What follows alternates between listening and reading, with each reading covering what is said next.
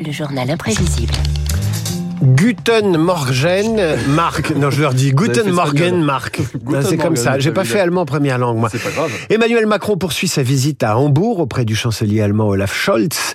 Parmi les dossiers sur la table, la fermeture de trois sites de l'Institut Goethe en France. C'était pourtant un symbole, les instituts Goethe, celui de l'échange culturel, mais aussi linguistique.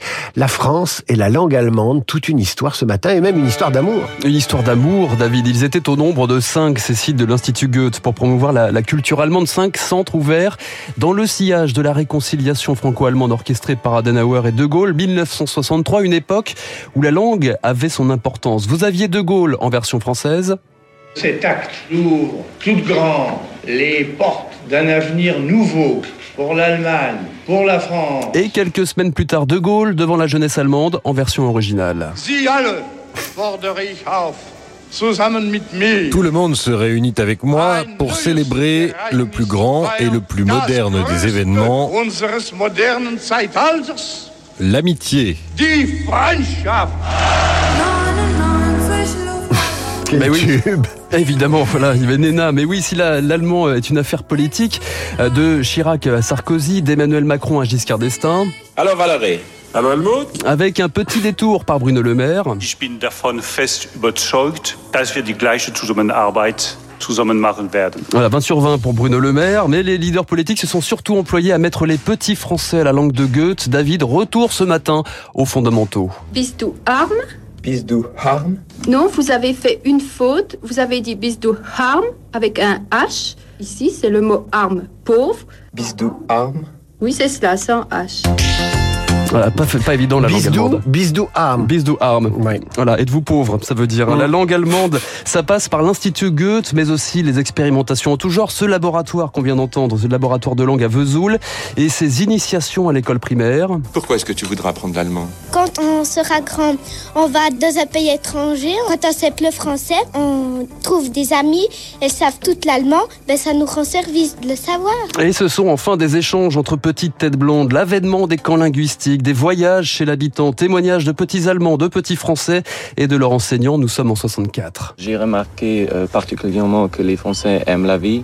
On va beaucoup à la table. Nous étions tentés de parler français entre nous, mais pendant les séjours dans les familles, nous avons beaucoup parlé allemand. L'allemand est un étranger particulier. Une amitié, c'est fragile. Je crois que l'idéal, malgré tout, en vaut la peine. Cette belle idée d'un rapprochement franco-allemand, sans illusion, mais ferme et viril. Hallo, mein Name ist Viktor. Ich will Deutsch. Oui, David, sprechen Sie Deutsch? Nein. Euh, Un filet vide sur Arte, le projet culturel franco-allemand où le personnel n'était pas forcément à l'aise en coulisses. On a des problèmes qui sont rigolos, qui sont les problèmes de langue, puisqu'on travaille avec une équipe à majorité allemande. Alors finalement, on finit par tous parler anglais parce que les Allemands ne parlent pas français et les Français ne parlent pas allemand. Donc ça fait partie des problèmes de Arte. Et oui, on ne se refait pas. Le Rhin n'est pas un long fleuve tranquille. 70% des postes de profs d'allemand sont non pourvus actuellement, David. Des élèves en chute libre aussi. 170 000 ont pris allemand en première langue en 2021. C'était 600 000 en 95. Il faut C'est tragique. hein. C'est tragique hein, ce qui se passe en ce moment. Il faut dire que la langue allemande n'a pas toujours été très bien servie. Ça fait du halal Mon camarade, il veut du halal Et oui, des euh, caricatures entre la 7e compagnie et Papy fait de la résistance. Waren so 500 Haus. Aber durch eine sofortige Verstärkung wurden wir 3000, als wir am Hafen ankamen. Goethe!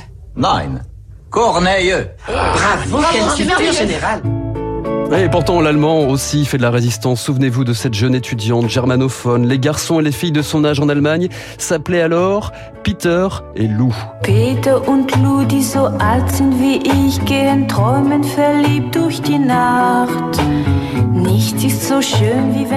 Je vais danser un slow avec David Barou, Ah je bah vous pouvez, tout est Ah possible. hein. Françoise Hardy, évidemment, en 1965, le français et l'allemand.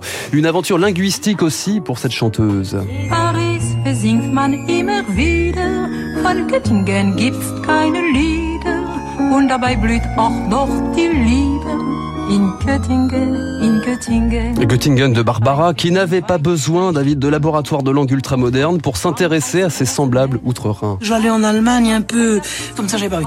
J'étais partie à Göttingen. C'était la grève des transporteurs de piano. Je peux pas chanter comme ça. Et donc, ce sont les étudiants qui m'ont apporté un piano à queue. Enfin, c'était tout à fait extraordinaire, Göttingen. Pour dire merci, j'ai écrit le, le- le- oui, l'avant-dernier jour. euh, Göttingen, quoi.